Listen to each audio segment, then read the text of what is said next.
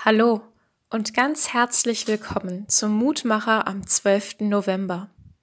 Heute wieder mit mir, Svenja Prust, Vikarin in Triangelis in Eltville am Rhein. Wir, dein Volk, die Schafe deiner Weide, danken dir ewiglich und verkünden deinen Ruhm für und für. Psalm 79.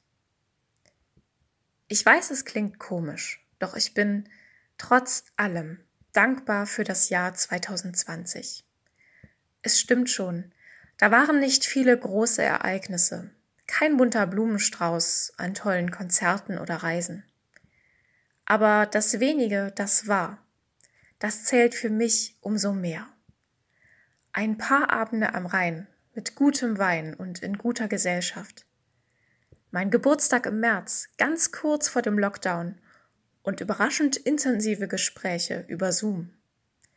Ich habe aller Einsamkeit zum Trotz auch gute Zeiten mit lieben Menschen verbringen dürfen und das erfahren, was meinen Glauben ausmacht. Gemeinschaft mit anderen, geteilte Zeit. Und eine solche Zeit kann gar keine verlorene sein. Also 2020, danke und mach's gut. Amen. Gott, wir genießen die Hochzeiten unseres Lebens. Wir feiern die Momente, die für uns so kostbar und besonders sind. Wir leben für den Augenblick, in dem es sich anfühlt, als stünde die Welt still. Und oft denken wir dabei, warum kann es nicht immer so schön sein? In unserem alltäglichen Leben erfahren wir häufig wenige solcher besonderen Stunden. Und gerade in diesem Jahr haben viele Menschen sehr vermisst, dass sie ihre Zeit nicht mit anderen zusammen verbringen konnten. Gott, du hast uns nicht dafür gemacht, dass wir allein sind.